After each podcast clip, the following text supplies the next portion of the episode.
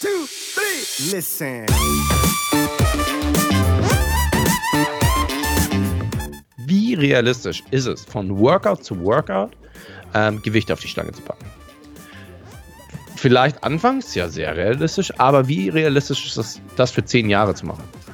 Ja, dann würde ich jetzt ein Blatt Pulldown von 500 oder so oder noch mehr haben, keine Ahnung, irgendwas völlig absurdes. Ja, und ich, ich kein, mit dem Gewicht, was ich für sowas wie Lat Pulldowns bewege, das ist fast, fast da, wo es halt eben die letzten Jahre war. Ja, und das Ding ist halt eben dann so, sagen Leute, okay, wie, wie kannst du dann sicherstellen, dass du irgendwie progressierst? Natürlich kommt das auch mit der Qualität, die du rauskriegst, pro Wiederholungszahl. Du kannst halt eben nicht erwarten, dass du dann äh, jedes Mal ähm, Gewicht auf die Stange packst, auch nicht vom Mesozyklus zum Mesozyklus, aber du kannst hier und da dich steigern. Das, das geht schon los mit sowas wie einer Wiederholungszahl. Und das wird aber auch nicht jede Woche halt eben stattfinden. Ja? Und irgendwann wird es einfach sehr, sehr langsam sein. Und das ist realistisch.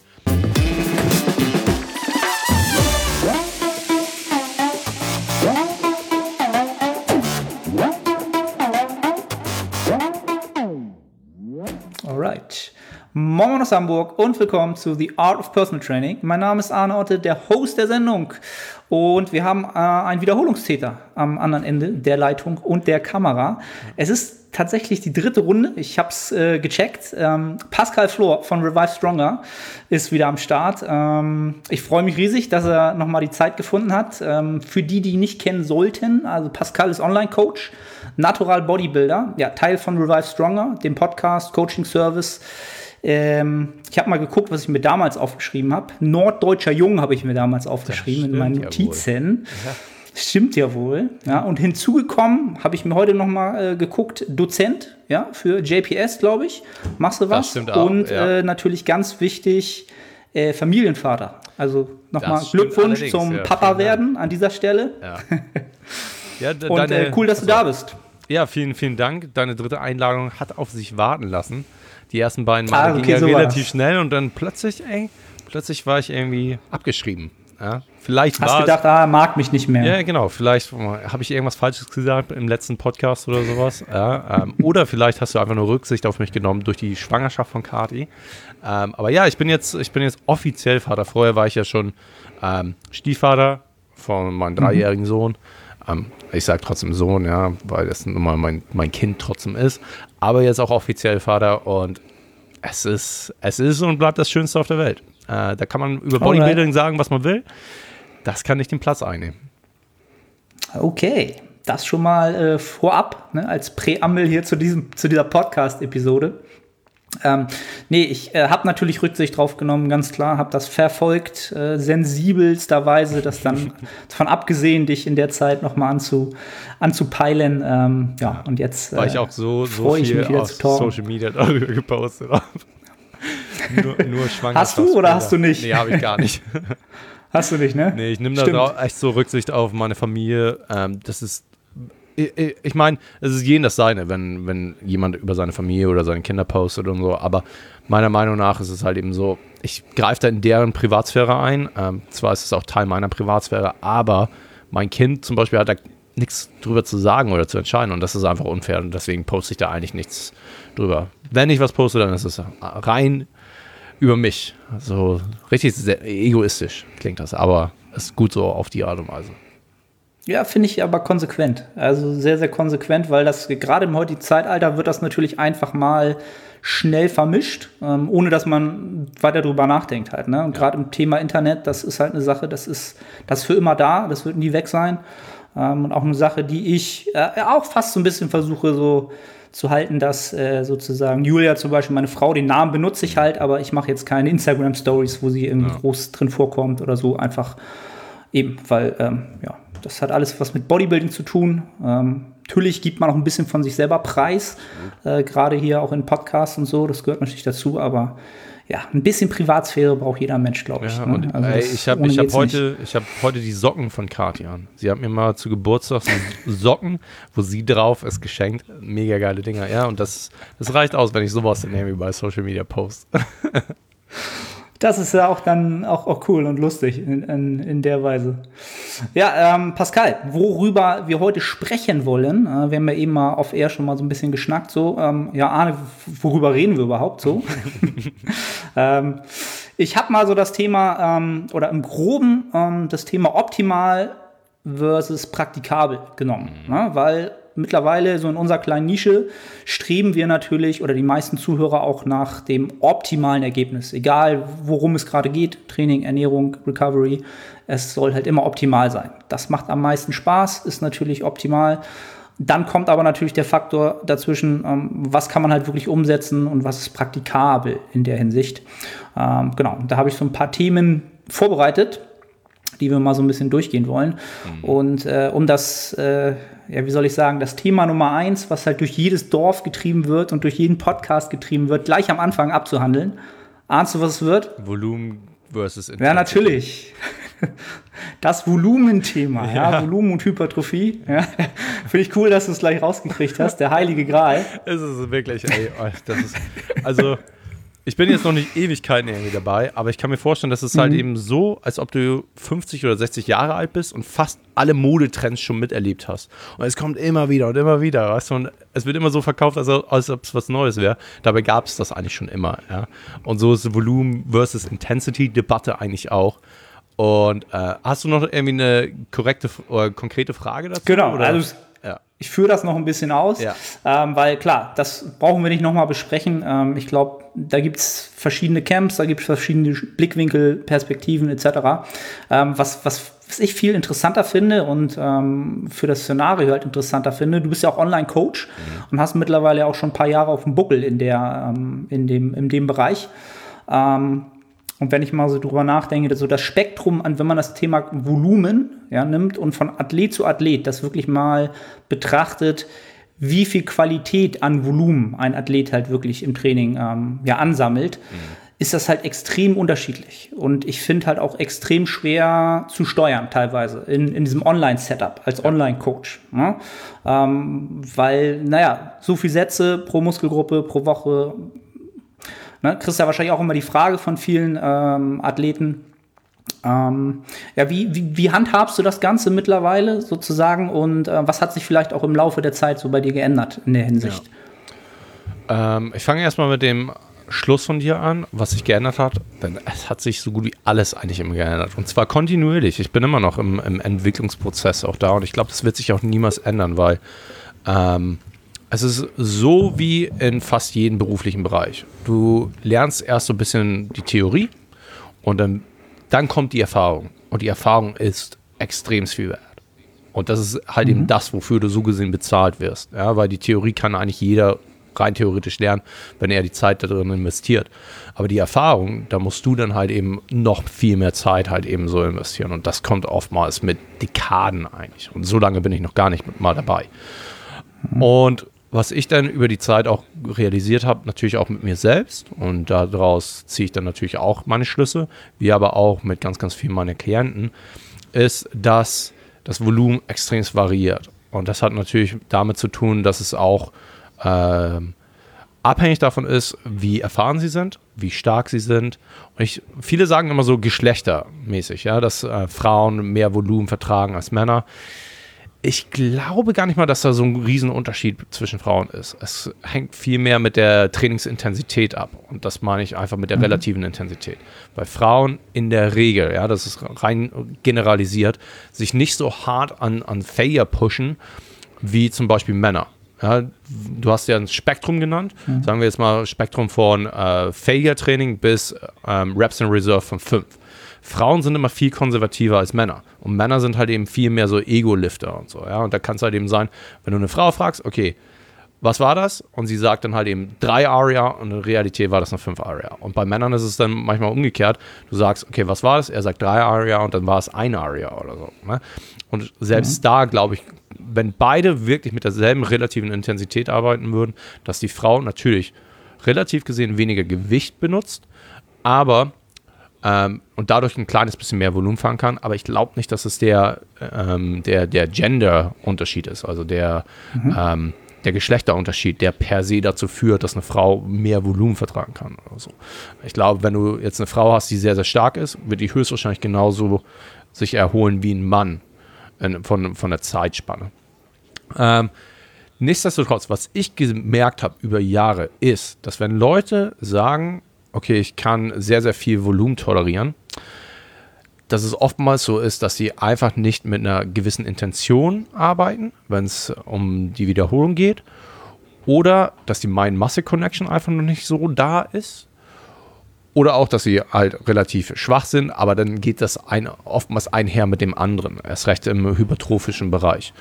Und leider Gottes ist es dann halt eben so, dass du dann wirklich zurückrudern musst und sagen musst, okay, wir müssen jetzt erstmal auf deine Technik äh, gucken und oftmals, leider Gottes, wirst du dann feststellen, dass die Technik und die Ausführung nicht die beste ist. Und selbst wenn die ganz mhm. gut ist, haben sie vielleicht wirklich Probleme, eine Muskelgruppe anzuziehen und benutzen dann viel mehr, ähm, viel mehr die, die, die anderen Muskelgruppen, um diese Muskelgruppe zu unterstützen. Sagen wir jetzt einfach mal Rücken. Viele Leute haben halt wirklich ein Problem, den Rücken zu aktivieren, wenn sie halt eine Ruderbewegung machen weil sie ganz viele Arme benutzen. Ja, und vielleicht kann es dann aber so aussehen, dass sie äh, wirklich intentionell arbeiten, wenn es halt eben um die Aktivierung des Rückens geht, aber die haben trotzdem immer noch nicht so diese Verbindung. Und sobald du daran arbeitest, wird jede Wiederholung auch qualitativ hochwertiger und wird dir so viel mehr an Stimulus geben, als äh, was du vorher gemacht hast. Ja, dadurch wird sich dann auch nochmal wiederum äh, die Motor Unit Recruitment erhöhen. Ja, also die Aktivierung von Muskelfasern wird sich erhöhen, weil du dann halt eben viel mehr und viel mehr auf diese Mind-Muscle-Connection auch gehst und du viel effizienter wirst, diese Wiederholung halt auch zu machen mit diesen Muskelgruppen.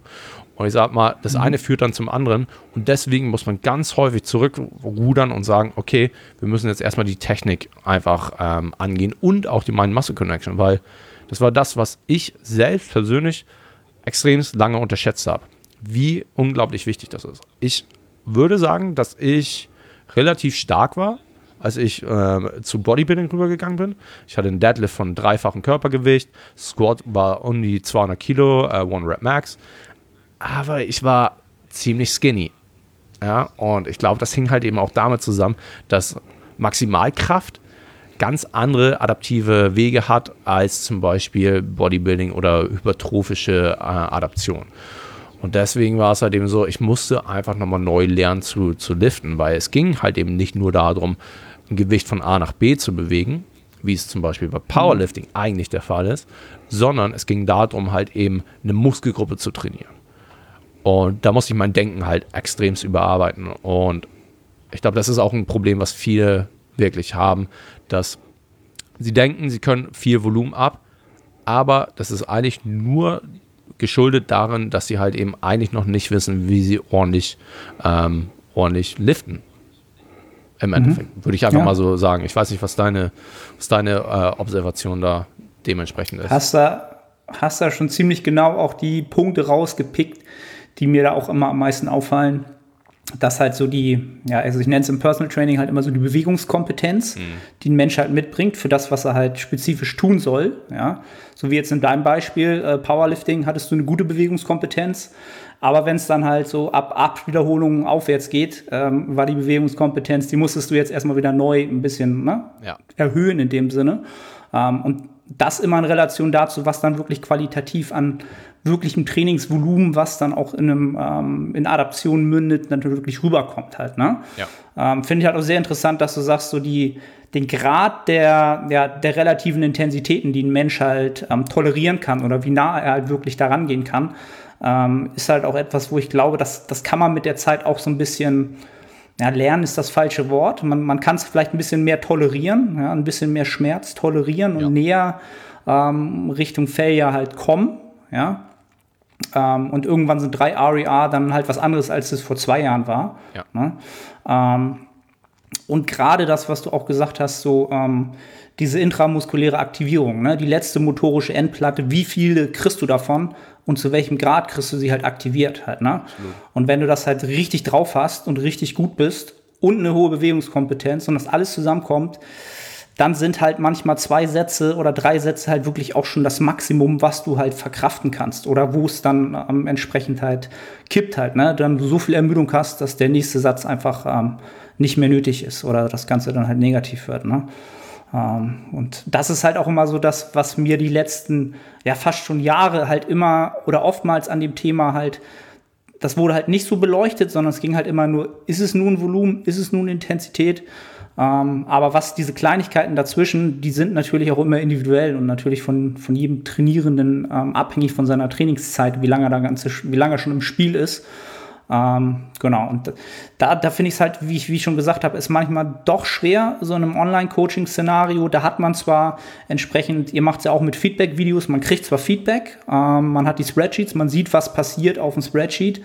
Ähm, aber welche Hilfsmittel nutzt du zum Beispiel oder welche Parameter ziehst du heran, um genau rauszukriegen, wie viel Qualität, wie viel Qualitätsvolumen sammelt jetzt mein Athlet an, sozusagen? Ja, ist extrem schwer herauszufinden. Wirklich extrem schwer. Ähm, oftmals ist einfach dieser Startpunkt, okay, wie vollführt er die Übung? Ja, du guckst einfach darauf und äh, das ist schon mal ein Indikator halt eben. Wenn du dann anfängst und ihm vielleicht einfach auch das Volumen gibst, was er gerne haben möchte, ist das vielleicht so ein Kompromiss, den du eingehen musst. Ich sage jetzt mal, wenn jemand halt eben der vollsten Überzeugung ist, ey, ich brauche jetzt hier fünf Sätze pro Übung äh, pro Tag hier, ja, dann vielleicht einen Kompromiss da finden, okay, wir rampen das halt eben hoch und in der Zwischenzeit arbeiten wir aber, um die Technik halt eben besser zu machen.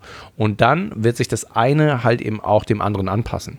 Also so die, äh, die Sets, die er machen kann über Zeit, werden nun mal höchstwahrscheinlich runtergehen, weil seine Effizienz einfach extrem steigt. Und dann wird er selbst halt eben merken, ey, ich kann gar nicht mehr so viel machen. Ähm, das Problem ist natürlich, jeder kennt das. Ich glaube, jeder, der so sich mit Bodybuilding befasst oder auch ein bisschen motiviert davon ist, der hat zumindest schon mal irgendwie ein AFBB Pro Video gesehen. Man kann sagen, was man will über die Ausführung, aber eines muss man sagen, wenn, wenn du die siehst, du hast das Gefühl, dass die Muskeln immer die Arbeit vollführen. Ja, auch wenn sie manchmal swingen oder so. Du hast immer das Gefühl, trotzdem haben sie eine gewisse, eine gewisse Tension da. Ja, und mhm. genau das ist es halt, glaube ich, was vielen anderen fehlt. Und das ist auch schwer, das jemandem beizubringen. Auch zu sagen, okay, versuch jetzt mal hier dein, deinen Rücken ordentlich zu fühlen was bedeutet das? Ja, wenn du es noch nie hattest, mhm. wenn du es noch nie irgendwie gespürt hast, dann hast du natürlich keinen Indiz dafür, wie sich das anfühlt. Ja, das ist genauso wie, äh, keine Ahnung, ich bringe jetzt einfach so ein richtig bescheuertes Exempel. Das ist, wie fühlt es sich an, von ähm, aus dem Flugzeug zu springen und auf dem Boden zu landen? Hat noch nie jemand, also hat noch nie jemand von uns gemacht, kann niemand halt eben sagen, wie sich das anfühlen wird. Ja? Und so ist es halt eben auch da. Du musst, du meintest das ja schon, das ist ein Skill, den du dir aneignen musst irgendwann, wenn du wirklich immer versuchst, das zu machen und äh, das zu trainieren, ja, ist eigentlich nichts anderes. Es ist Training und zwar nicht nur Training für die Muskeln, sondern auch einfach neurologische, äh, neurologisches Training, sodass du wirklich diese Pathways einfach aktivierst. Mhm. Und so ist es dann über Zeit, wirst du mehr und mehr diese Konnektivität zu deinen Muskelgruppen auch verspüren. Und ich dachte vor zwei, drei Jahren, dass ich es schon richtig drauf habe. Ja, und jetzt gucke ich zurück hm. und weiß so, okay, das war überhaupt nicht so der Fall. Und ich weiß aber, dass in zwei bis drei Jahren das genau derselbe Fall sein wird. Dass ich jetzt denke, okay, jetzt funktioniert es richtig gut. Und in zwei bis drei Jahren, wenn ich noch mehr Übung habe, dann weiß ich, oh, ich, es war doch noch nicht das Ende. Jetzt ist natürlich die Frage, wie trackst du das am besten? Und ich glaube, das ist genau das, was ich am Anfang gesagt habe. Du findest einfach einen äh, Zwischenweg mit dem Klienten. Natürlich ist es auch hier einfach eine Generalisierung, weil jeder Klient ist natürlich auch anders, der dann halt eben auch, manche sind einfach so und sagen, ey, du gibst mir was du mir geben willst. Und mit denen kannst du dann vielleicht halt eben auch von Anfang an was ganz anderes machen. Manche sind einfach ein bisschen emotional gebunden an dem, was sie vorher gemacht haben und sind völlig überzeugt, dass sie, keine Ahnung, ein bisschen mehr Volumen brauchen und sehen das als eine Trophäe, mehr Volumen zu machen, obwohl es eigentlich umgekehrt sein sollte. Eigentlich sollte es cool sein und richtig gut sein, wenn du so wenig machst wie möglich und trotzdem die, den maximalen ähm, Output hast. Sagen wir dahingestellt. Ähm, wenn die da der Überzeugung sind, dann musst du natürlich einen Kompromiss irgendwie finden, weil sonst verlierst du diese Leute super schnell. Ja, oder du keine Ahnung, gibst denen das Gefühl, dass irgendwas mit denen verkehrt ist oder dass sie immer falsch trainiert haben, was schon mal eine sehr, sehr schlechte Grundbasis für euer Verhältnis ist. Und da findest du dann einfach den, den äh, einen Kompromiss, wo du sagst, alles klar, wir fangen jetzt einfach vielleicht bei zwei Sätzen an und hören den Mesozyklus bei fünf Sätzen auf. Also für bei einer Übung oder so. Ne? Und für die gesamte Muskelgruppe fangen wir bei zwölf Sätzen an und hören bei 25 Sätzen auf. Und dann arbeitest du halt an anderen Dingen mit dieser Person zusammen. Wie das Bewusstsein, was Mind Muscle Connection ist. Das Bewusstsein für relative Intensität, also ARIA zum Beispiel. Wie nah kannst du ans Failure gehen? Was ist 2 ARIA? Was ist 3 ARIA? Du baust für die eigentlich nur diese Grundlage nochmal auf. Dieses Grundverständnis, was relative Intensität ist, was Volumen ist, was Mind Muscle Connection ist, was äh, adäquate Ausführung einer Übung ist und wirst dann halt über Zeit einfach auch diese Veränderungen machen können, die du anstrebst. Ja, und das unterbewusst, ohne dass du den Klienten das Gefühl gibst, ey, du warst vollkommen verkehrt mit dem, was du vorher gemacht hast. Weil vielleicht braucht er wirklich 25 Sätze oder so ne, pro, pro Muskelgruppe. Aber vielleicht wird er auch besser wachsen durch von, von nur 12 oder 10. Ja? Ähm, Habe ich mhm. schon sehr, sehr oft gesehen, erst recht, wenn es halt eben so um Quads oder Hamstrings geht, dass weniger manchmal viel, viel mehr ist. Und da ist natürlich dann auch bei der Diskussion die Frage, was für Übungen macht man? Ja, weil ich glaube einfach nicht, dass jede Übung halt, also not every volume is created equally, sagt man ja immer so mhm. schön. Ne? Und da ist es dann halt eben so, ich, ich, kann mir einfach vorstellen, auch wenn dieselbe Muskelgruppe trainiert wird, ähm, dass Squats vielleicht einfach ein bisschen höheren Stimulus haben als zum Beispiel eine Isolation in Anführungsstrichen eine Isolationsübung wie mhm. zum Beispiel Leg Extensions. Ja. Ähm, macht einfach für mich Sinn. Äh, ob jetzt ein großer Unterschied zwischen sowas wie Hack Squats und Squats ist, sei mal dahingestellt. Ich glaube eher weniger. Aber ähm, da kommt dann natürlich auch die Frage, wie ist dieser Stimulus kreiert worden? Und sowas äh, findet man dann eben über Zeit heraus und individualisiert dann das Programm dementsprechend. Aber mhm. ja, ich, ich, ich hoffe, das hat so gesehen ein kleines bisschen, war ein bisschen aufschlüssig. Definitiv. Also ich, wenn ich so zusammenfassen würde, ist es quasi so, dass du, wenn man so ein bisschen den Verdacht hat, okay, da ist halt echt viel Volumen gemacht worden in der Vergangenheit, gerade wenn man einen Klienten neu hat, schaffst du quasi ein Szenario, wo er sagt, damit, damit geht er d'accord, das kann er akzeptieren, ein bisschen weniger an Trainingsvolumen und passt dann oder guckst dann halt, fragst die ganzen Parameter halt immer wieder ab und schaust natürlich, äh, wie sich das Ganze halt wirklich entwickelt. Aber immer auf einer Basis, wo man halt nicht mit der Axt reingeht und sagt, okay, jetzt machen wir die Hälfte so, weil das ist besser auf dem Papier. Ne? Da sind wir wieder beim Thema, das ist optimal.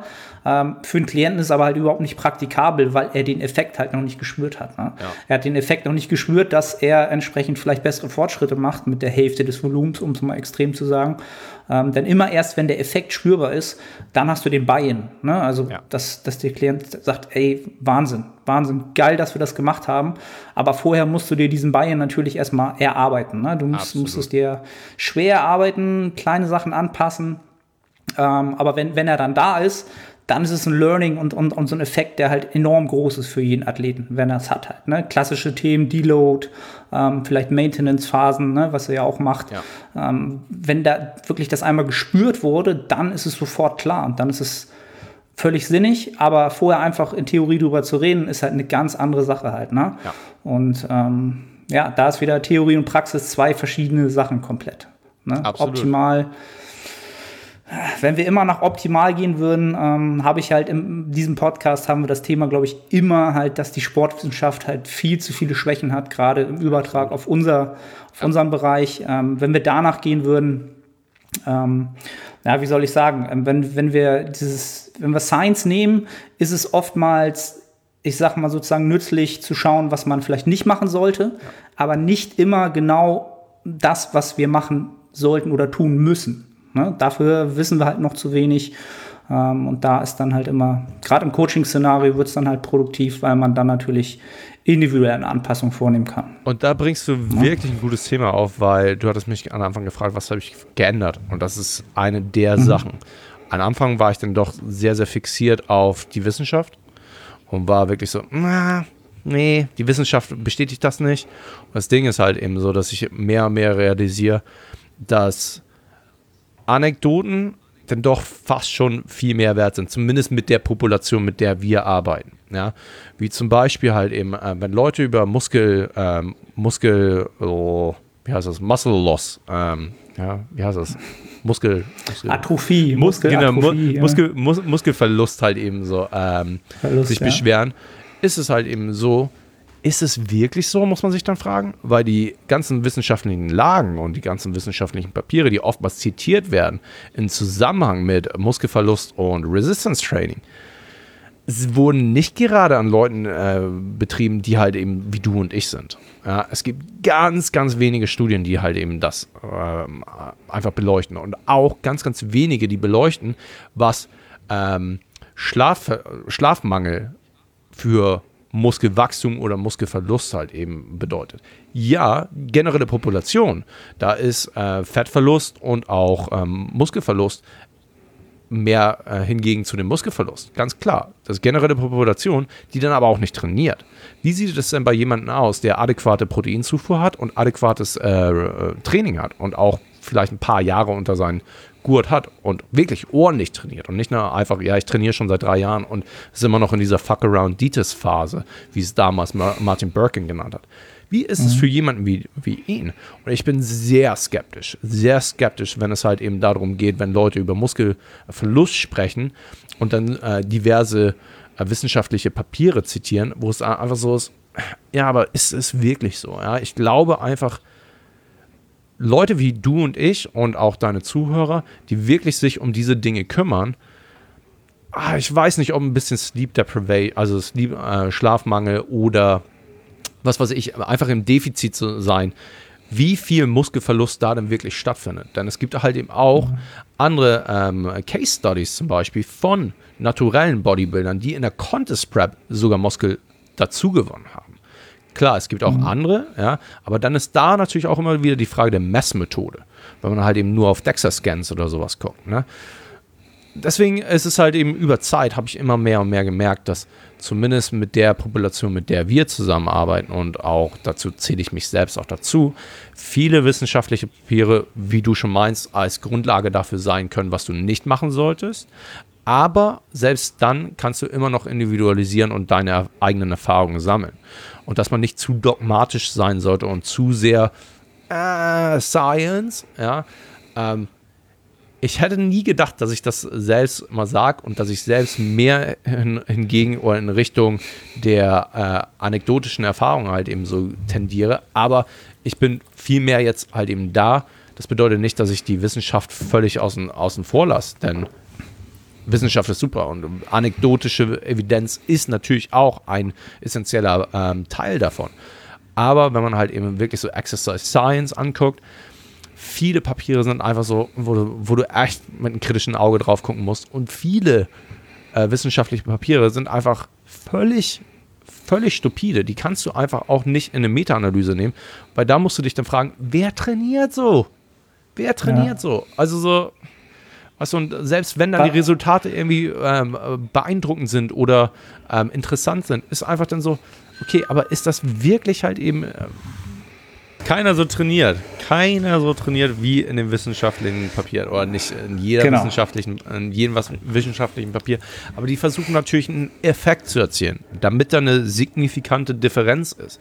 Ja, und das ist natürlich auch nochmal eine Limitation von äh, wissenschaftlichen Papieren, dass da ein Effekt erzielt werden muss. Und deswegen können diese Gruppen, die sie da haben, nicht einfach nur minimale Differenzen haben, sondern die müssen signifikant different sein. Ja, und dann sind wir natürlich wieder noch bei einem anderen Problem, halt eben so P-Ratio, bla bla.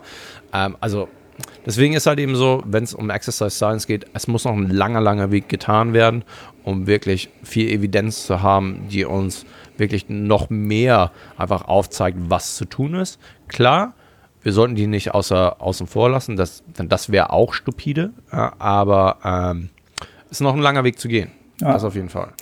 Und ich denke, da liegt es jetzt auch einfach so ein bisschen, ja, also wir sind jetzt keine Wissenschaftler, aber es liegt auch so ein bisschen an uns, an den Leuten, die halt mit sehr, sehr vielen anderen Individuen zusammenarbeiten, natürlich sich da auch auszutauschen ne? und das ähm, auch publik zu machen, gerade über Podcasts etc., ähm, damit andere vielleicht auch Denkanstöße bekommen.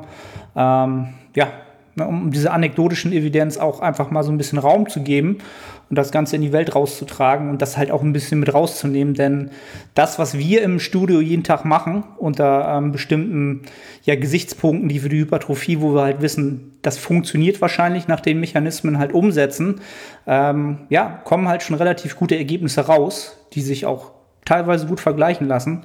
Ähm, genau. Und deswegen finde ich es halt interessant und das war halt auch so das, was ich mal so raushören wollte, was ich eigentlich jeden Coach frage, den ich im Podcast habe, wie sich das so in den letzten ein, zwei, drei Jahren vielleicht so ein bisschen gewandelt hat. Ne? Von diesem ja. typischen, okay, science-based und es gibt nichts anderes ähm, bis zu einem anderen Spektrum.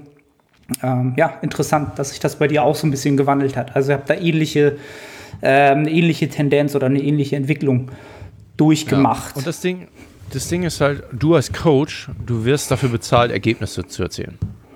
Ja, ähm, natürlich sollte da immer bedacht werden, dass es nicht auf eine ähm, unverantwortliche Art und Weise geschieht, die dann vielleicht, keine Ahnung, durch, durch die Komprimierung von, äh, von der Gesundheit deines Klienten kommt.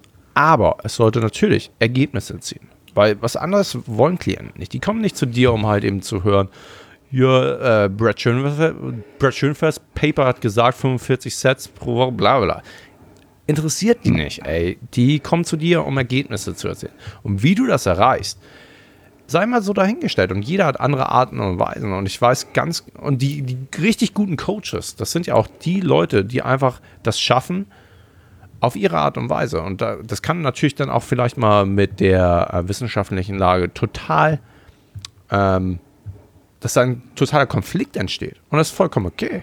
Ja? Trotzdem erreichen sie das, warum die Klienten zu ihnen kommen. Und das, das sollte immer im Vordergrund stehen für einen mhm. Coach. Natürlich sollte auch eine äh, Weiterbildung, Weiterentwicklung des Coaches stattfinden, aber nicht auf Kosten von, äh, von den Klienten so gesehen. Ja? Und ich glaube, das wird dann vielleicht manchmal auch ein bisschen übersehen und ich kann mir auch vorstellen, dass viele dann, was weiß ich, attraktiv für die ver verkehrten Leute sein wollen.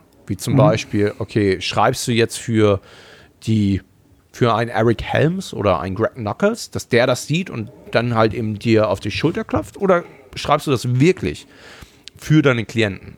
Also, und ich, ich, hatte immer das Gefühl, dass manchmal das halt eben so ein bisschen vermischt wurde oder wirklich für das falsche Audience oder für die falsche Zielgruppe einfach geschrieben wurde oder irgendwas gesagt wurde. Mhm. Ja, und ich glaube, da hat sich auch nochmal ein bisschen Denken ähm, ja, umgeändert bei mir. Und auch man ist ein bisschen selbstbewusster geworden in dem, was man tut, weil man natürlich auch Erfahrungen gesammelt hat. Genau.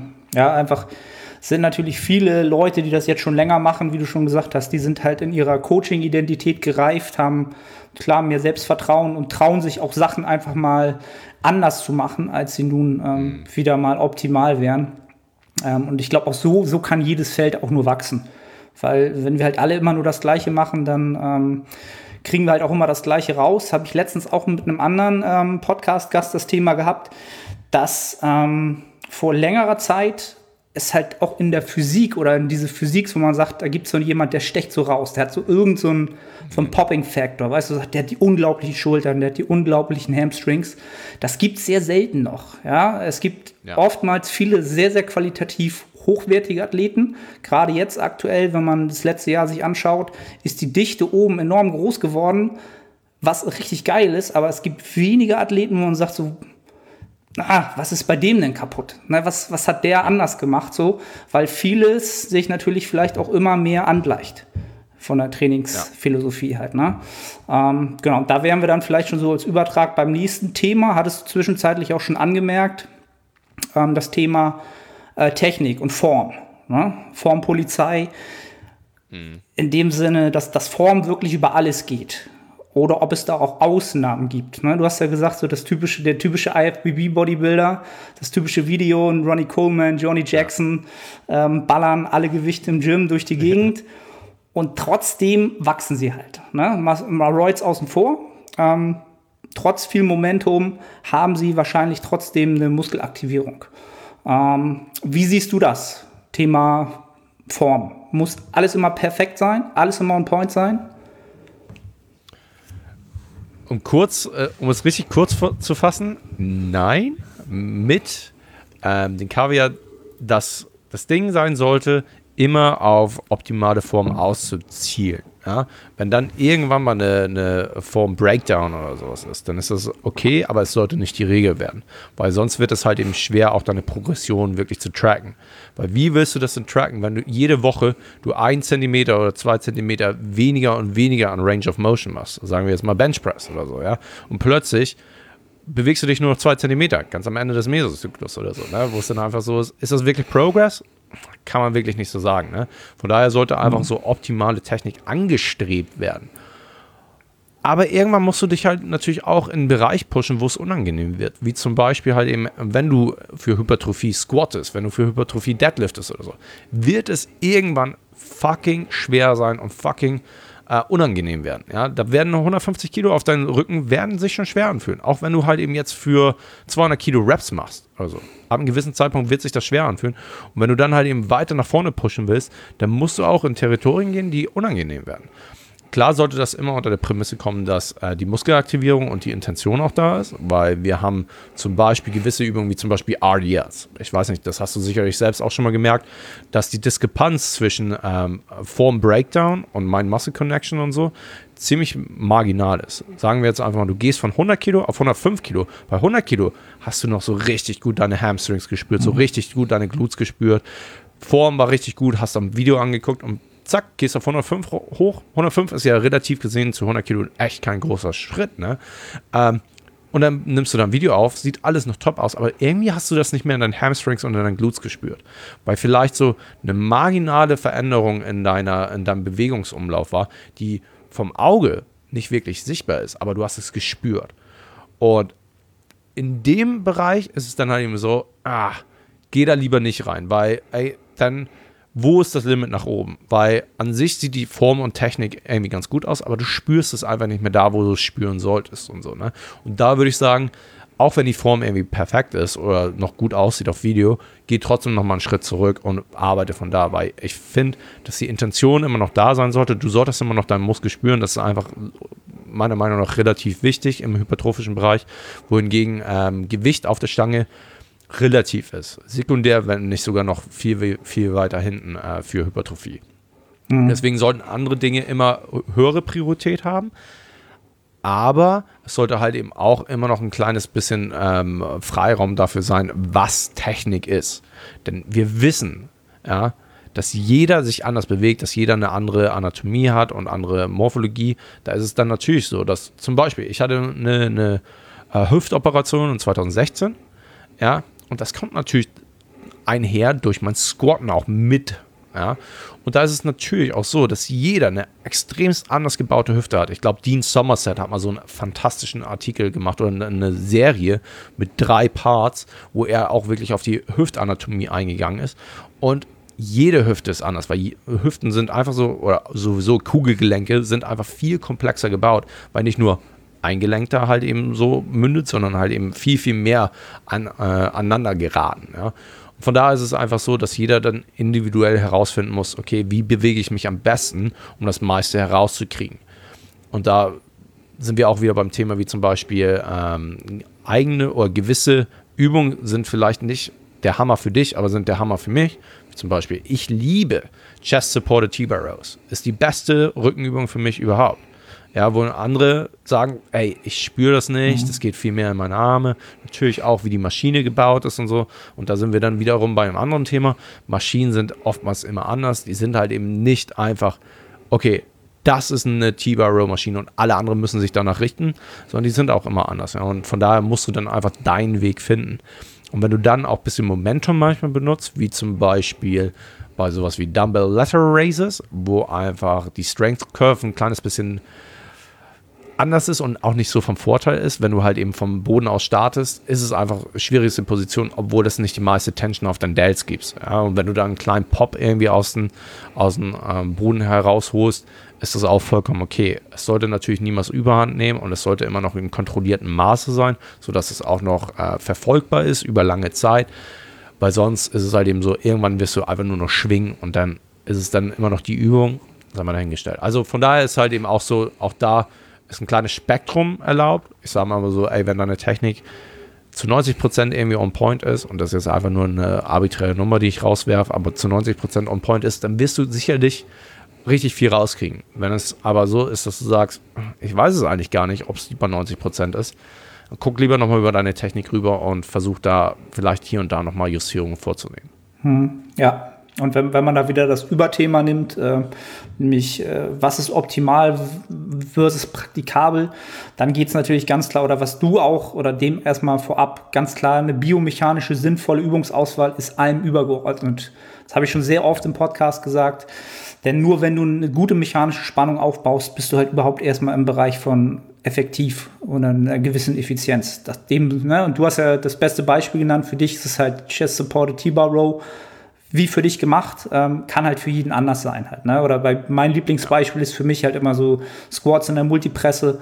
Ähm, ich poste das halt oft und kriege halt jeden Tag zehn DMs bei Instagram. Warum machst du das? Warum? Was soll das? Ist doch nicht gut. Ja.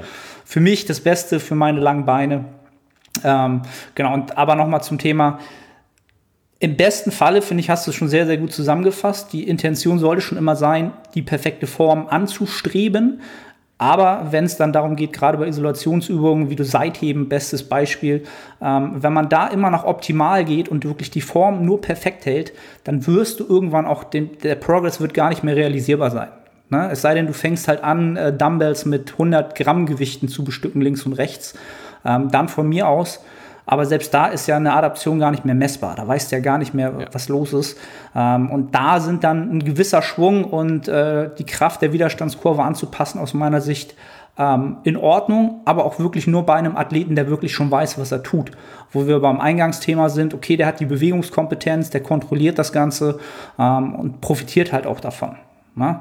Ähm, und bei allen Absolut. anderen Übungen, RDLs ja. und so weiter, da ist einfach auch die Verletzungsgefahr dann irgendwann zu groß. Ähm, es, nutzt, es nützt dir einfach gar nichts, das Risiko einzugehen, die eine Rap noch rauszuholen mit ein bisschen Form-Breakdown. Was hast du mehr an, an Adaption davon? Das ist so marginal, ähm, dass sich das einfach im, im Risikofaktor niemals ähm, ja, Lohn tut, sag ich mal so. Ne? Deswegen bin ich auch, ähm, schmunzel ich immer, wenn äh, gewisse Leute sagen, äh, das ist die Wiederholung, die zählt. Mhm.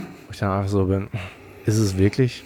Ist es das? Glaubst du wirklich, dass diese eine Wiederholung alles ausgemacht hat? Das ist ja, diese eine Wiederholung ja. ist ja am Ende des Tages die kleinste, der kleinste Parameter einer jeden Trainingseinheit. Ne? Also es ist eigentlich so un, unwichtig, in, in dem Sinne. Und da sind, haben wir vielleicht auch den Übertrag zum nächsten Thema, nämlich ähm, die nächste Kuh, die durchs Dorf, Dorf getrieben wird, der Progressive Overload halt. Ja. Ähm, das ist schon Thema, das, das höre ich mir aber auch immer gerne nochmal an, weil ich es halt immer sehr, sehr spannend finde. Ähm, und da, das ist genauso die Frage, ist diese letzte Wiederholung das, was uns nun besser macht nächstes Mal? Ja, die Henne oder das Ei sozusagen? Oder ist entsprechend die Performance, dass du irgendwann diese Wiederholung auch noch ohne Form-Breakdown schaffst, das Resultat dessen, was du halt vorher an entsprechenden Adaptionen ähm, reingeholt hast ja. ne, oder ausgelöst hast. Ähm, ja, wie, wie ist deine Meinung dazu? Also erstmal zu dem, da beziehe ich dann ganz gerne meine Quelle und das Wissen aus der wissenschaftlichen Lage, weil wenn es um ARIA und Failure Training geht, sind schon relativ viele ähm, Studien gemacht worden und die sind auch relativ gut. Ja, natürlich gibt es immer wieder welche, die rausstechen, die nicht so gut sind, aber dafür sind da auch wieder welche, die sehr, sehr gut sind. Und wenn wir da einfach die äh, allgemeine Lage, die wissenschaftliche Lage angucken, dann sehen wir, dass es manchmal sogar ähm, kontraproduktiv ist, zu Failure zu trainieren. Ja? Und wir wissen allein schon, und das muss uns keine Studie sagen, dass das Risiko exponentiell erhöht wird, je näher du an, ans reine Muskelversagen rankommst. Ja? Weil die Wahrscheinlichkeit halt eben da ist, dass zum Beispiel Weichteile mit übernehmen oder äh, einfach mithelfen müssen. Gleichzeitig auch, dass ein Form-Breakdown immer wahrscheinlicher wird. Und wenn das so ist und je stärker du wirst, desto mehr Belastung packst du dann halt eben auch auf deine ganzen Weichteile und so. Von daher ist es dann immer so eine Sache, ähm, musst du wirklich zu Failure trainieren? Die wissenschaftliche Lage sagt nein und ich bin auch der absoluten Überzeugung, dass das nicht so der Fall ist. Ähm, ist es gut oder ist es vielleicht äh, positiv, ab und zu mal zu Failure zu trainieren? Klar, warum nicht? Ne? Ähm, du kannst aber im Laufe des Mesozyklus höchstwahrscheinlich viel mehr Volumen akkumulieren. wir waren ja dabei äh, zu sagen, was, ob es vom Vorteil ist, dann eben zu Failure zu trainieren. Und ich bin in äh, der Überzeugung, dass wenn du dann im Spektrum von ein bis drei Wiederholungen irgendwie bist, ja, also vom Failure entfernt, ist es höchstwahrscheinlich vom Vorteil meiste, die meiste Zeit. Wenn du dann aber den Mesozyklus beenden willst, also in der Overreaching Week bist, finde ich es vollkommen okay, dann auch ab und zu mal zu Failure zu pushen. Erst recht an diesen Übungen, die sehr vergebens sind. Sei, also vergebens im Sinne von, äh, die, die vergeben dir, wenn du da mal hinpusht. Wie zum Beispiel, wir haben einfach schon Dumbbell Letter Raises erwähnt. Wenn du das machst, du kannst nächsten Tag trotzdem noch halt eben deine Schultern heben. Und die, das Risiko ist auch viel geringer als sowas bei, als wie bei Squats oder so. Ne? Von daher finde ich, hat Fair immer noch seinen Platz. Aber größte Zeit würde ich dann einfach nicht hinpushen. Und wenn es dann um sowas wie Progressive Overload geht, ist es einfach so, dass Progressive Overload auf viele verschiedene Arten und Weisen halt kreiert werden kann. Und du musst ja auch bedenken, dass nur weil du einmal 100 Kilo gesquattet hast, das nicht deine neue Baseline ist und du jetzt immer viel mehr machen musst. Du könntest rein theoretisch auch immer eine sehr, sehr lange Zeit 100 Kilo squatten und würdest immer noch was zurückkriegen. Es wird bloß über Zeit weniger und weniger werden, bis zum Punkt, wo, der, äh, wo die Progression oder wo der Stimulus so wenig ist, dass du den Unterschied fast gar nicht mehr wahrnehmen würdest. Und über Zeit willst du natürlich auch halt eben nach oben gehen. Und das kannst du dann aber gestalten in vielen verschiedenen Arten und Weisen. Ich würde es natürlich empfehlen mit Gewicht auf der Stange, weil wenn du im Volumen dann immer weiter hochgehst und hochgehst und hochgehst, wird bestimmt der, ähm, die Wiederholungs- das, was du von einer Wiederholung äh, bekommst, weniger und weniger werden weil der relative Stimulus nicht mehr so hoch ist. Und zweitens ist es natürlich auch ein extremes Zeitinvestment. Ja? Und irgendwann willst du nicht irgendwie zehn Sets machen müssen, um genau dasselbe rauszukriegen, wie was du eigentlich kriegen würdest, wenn du im Bereich Aria 1 bis 3 bist für drei Sets oder so. Ja. Also ich denke, es ist schon wichtig, dass eine minimale, ähm, minimale Intensität gegeben ist.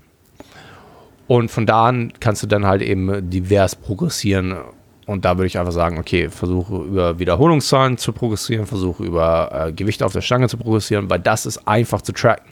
Es ist schwer zu tracken, halt eben deine, ähm, deine Kadenz irgendwie zu tracken. Ja, wo du halt sagst, okay, ich habe jetzt die Übung viel, viel schneller ausgeführt oder jede Wiederholung viel schneller ausgeführt. Wie willst du das tracken, wenn du nicht irgendwie so eine Nintendo-Unit hast? Und ist eine Nintendo-Unit irgendwie praktikabel in sowas wie Hypertrophie-Training? Ha macht das Ding nicht zu kompliziert, als was es ist. Ja? Mhm. Leute sagen immer, train hard.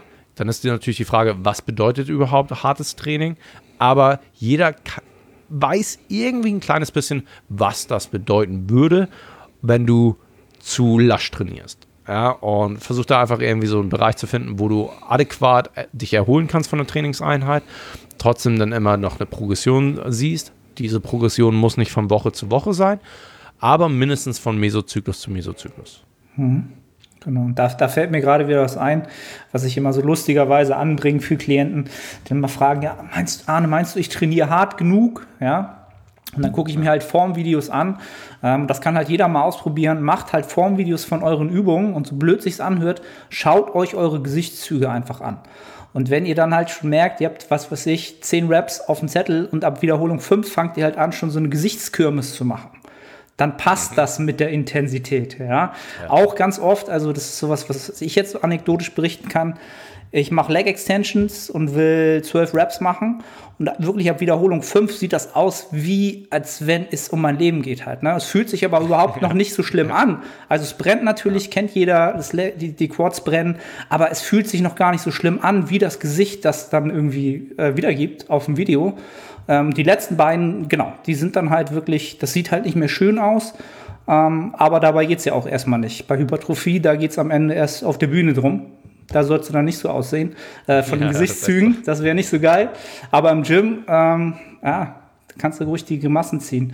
Und ein anderer Punkt, den du angebracht hast, den ich sehr interessant fand, ähm, was ich auch immer wieder habe, dass, dass ähm, immer wieder dieser, dieser Punkt kommt, wo Leute sagen, okay, diese absolute Intensität habe ich für so viel Raps bewegt. Das ist vielleicht auch ein PR und das ist jetzt meine Baseline. Ich darf da nicht mehr drunter gehen oder es darf nur noch mehr werden, sonst habe ich ja kein Progressive Overload. Ne? Und das habt ihr, glaube ich, habe ich das im, im Primer Face E-Book super beschrieben, dass man da natürlich auch überlegen muss, dass diese Adaptionswiderstände natürlich immer weiter steigen. Und nur weil du jetzt vielleicht mehr an Gewicht bewegst, heißt es nicht, dass du am Ende dafür mehr Nettoadaption rauskriegst, weil du natürlich gegen was anderes ankämpfen musst. Ja, also mal weniger zu bewegen heißt nicht immer, dass man nicht bessere Adaption rauskriegt. Mehr zu bewegen auch nicht, auch nicht unbedingt. Ne? Also das sind halt so Sachen, die keiner mit einbezieht. Weil wo soll es dann hinführen? Was willst du dann irgendwann mal für Kurzhandeln bewegen? 100 Kilo ja. Kurzhandeln so, das ist einfach nicht menschlich machbar. Ähm, ja, und das fand ich, äh, da Props an euch, äh, außer sowieso Primer Face E-Book. Sehr große Empfehlung meinerseits, das mal so nebenbei, fand ich sehr geil. Ja. Ähm, was man auch bedenken sollte. Absolut. Und du bringst zwei Punkte an, äh, die ich ganz gerne selbst nochmal ansprechen will. Und das ist erstens, kann man sich da rein theoretisch einfach mal hinsetzen und sich wirklich realistisch darüber Gedanken machen. Okay, wie realistisch ist es, von Workout zu Workout ähm, Gewicht auf die Stange zu packen? Vielleicht anfangs ja sehr realistisch, aber wie realistisch ist das, das für zehn Jahre zu machen? Ja, dann würde ich jetzt ein Lat Puldern von 500 oder so oder noch mehr haben, keine Ahnung, irgendwas völlig absurdes.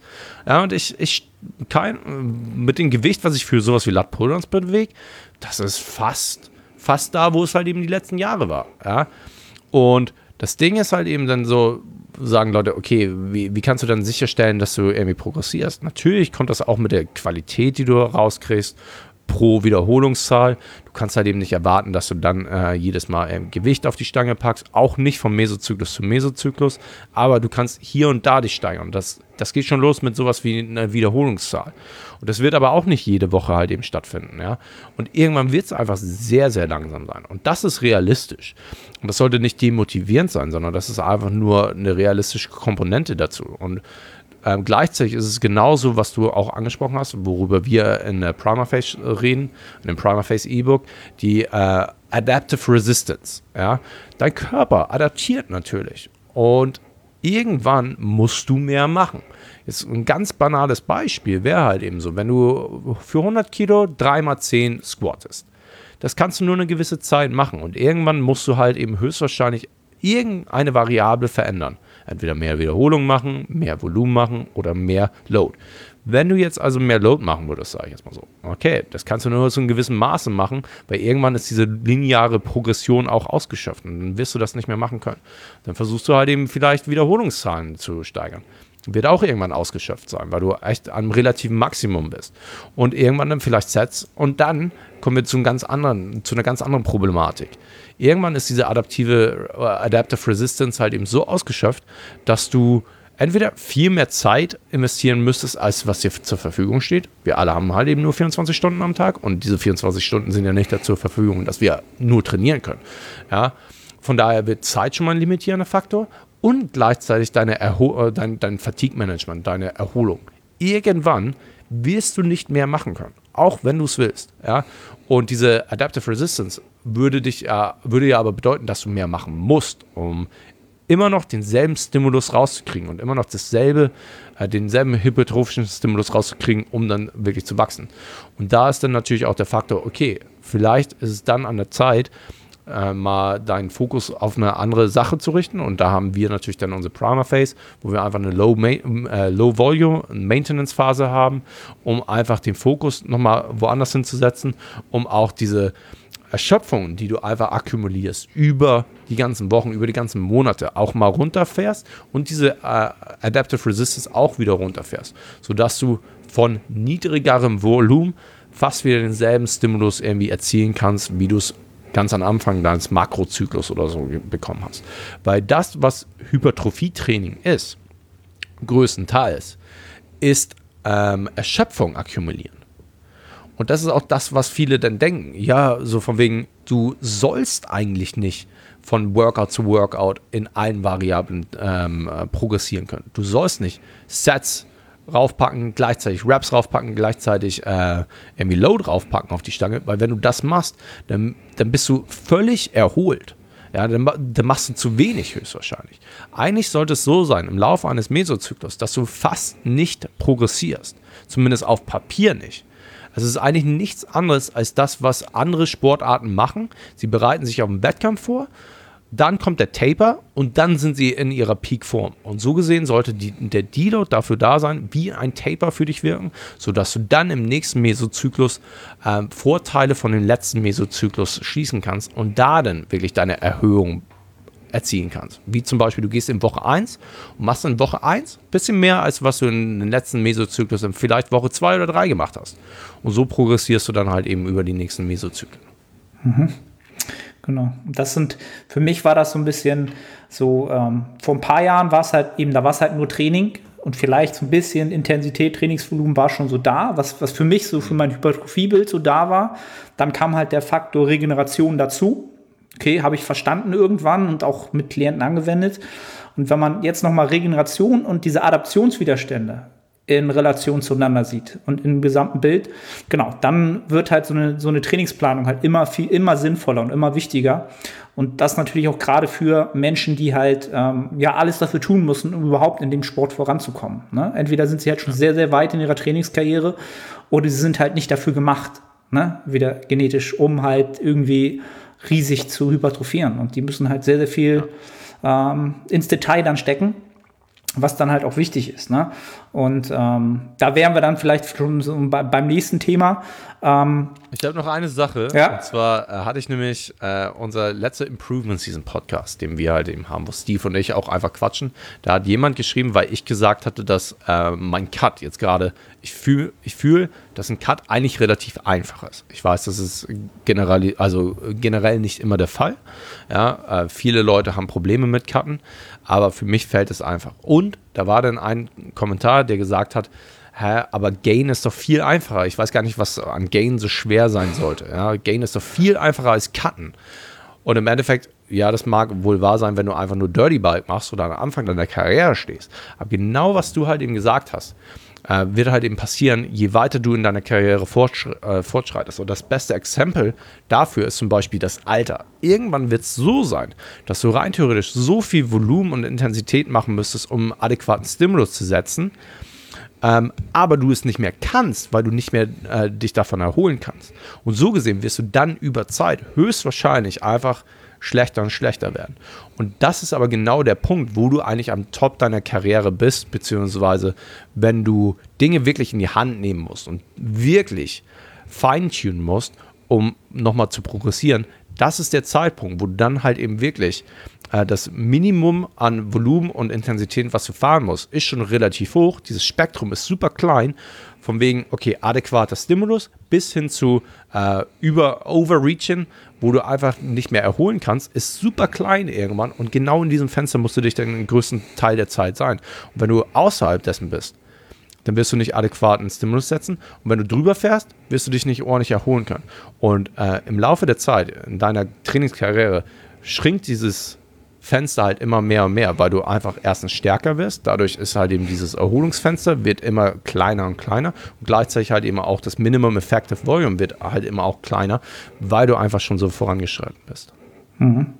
Finde ich interessant, dass du das sagst und da komme ich gerade auf den Gedanken, dass du, weil natürlich so Alter ist bei mir halt auch ein Faktor. Ich bin jetzt 37 so.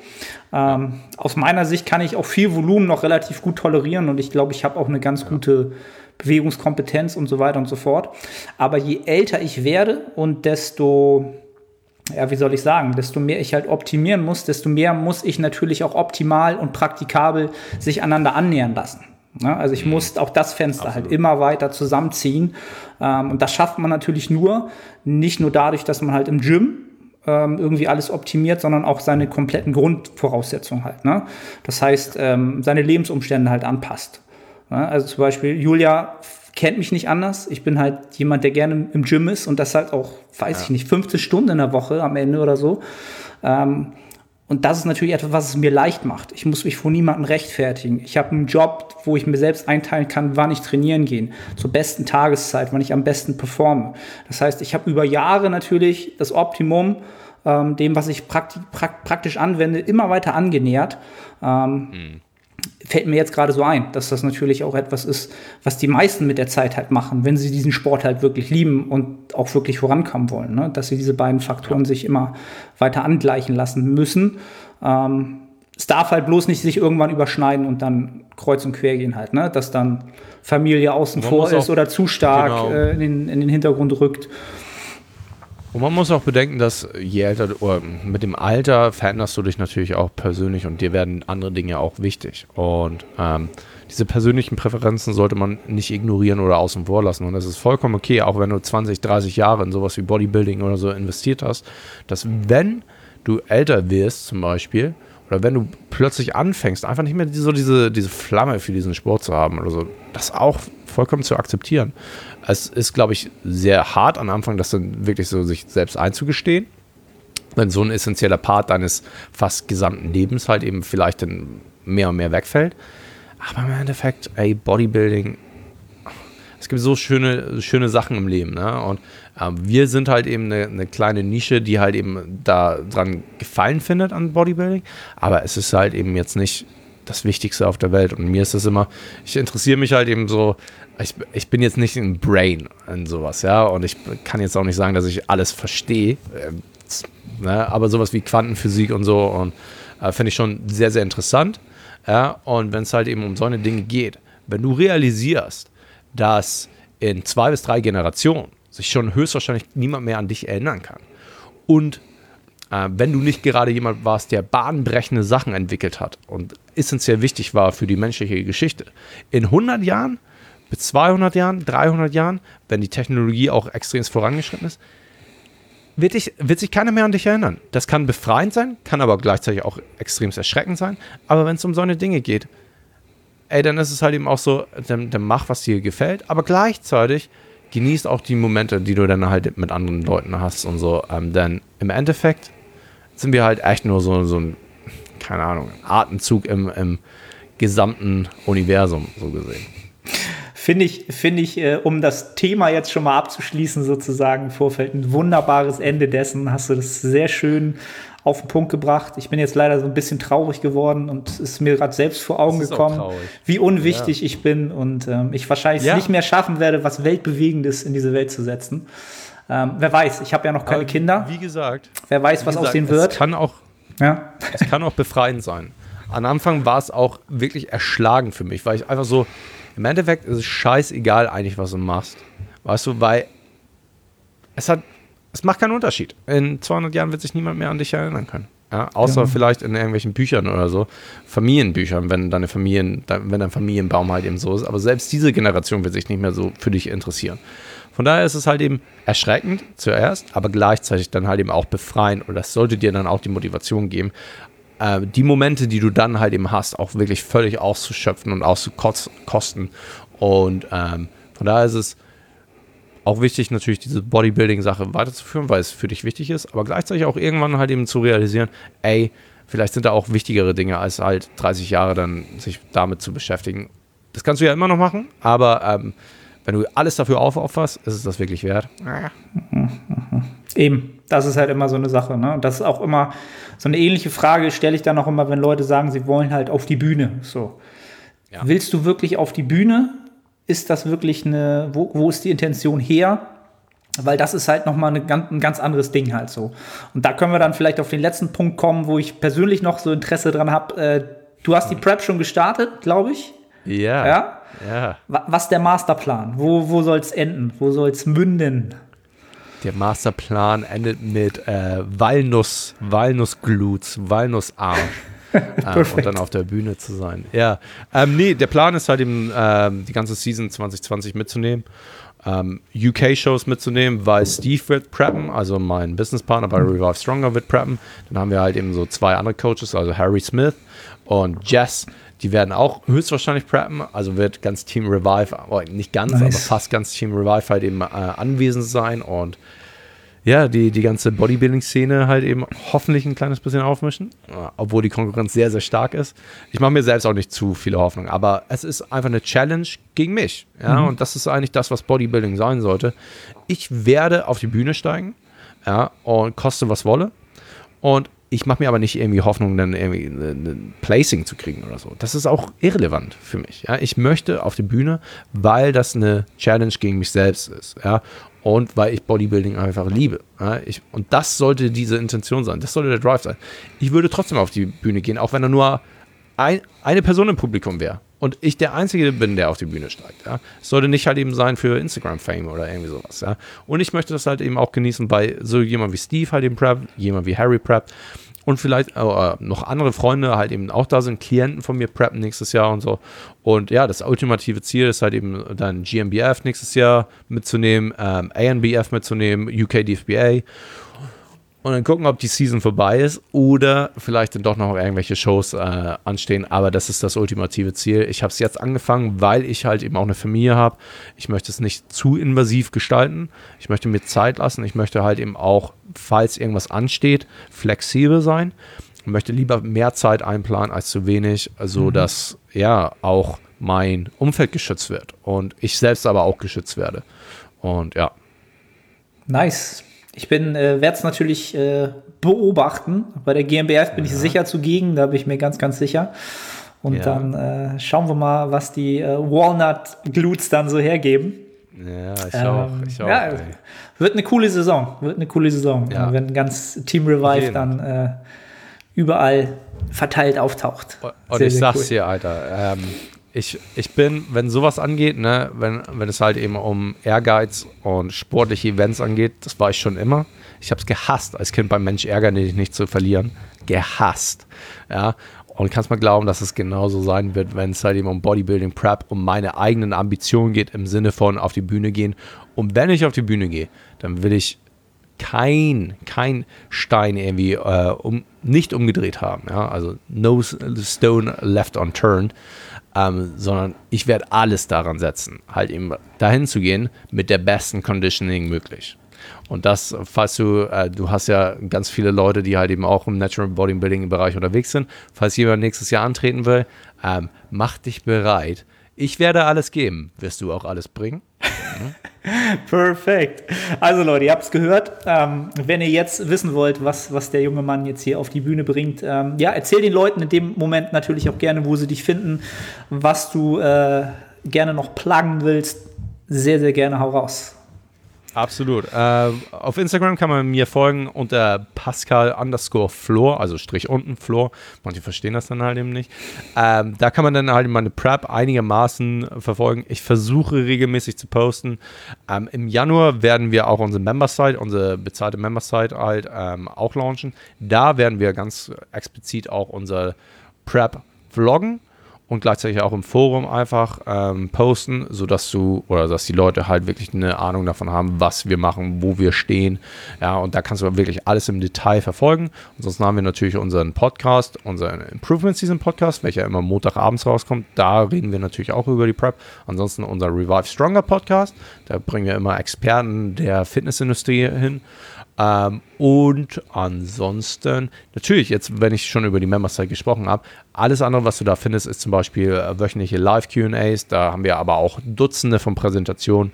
Online-Kurse werden wir da auch anbieten. Eine Exercise Library wird sich da auch finden. Also enorm viel Content und das nur für 6,99 was soll man da sagen? Also, hätte ich das damals gehabt, ey, dann wäre wär ich vielleicht jetzt ein bisschen mehr jacked, als was ich jetzt bin.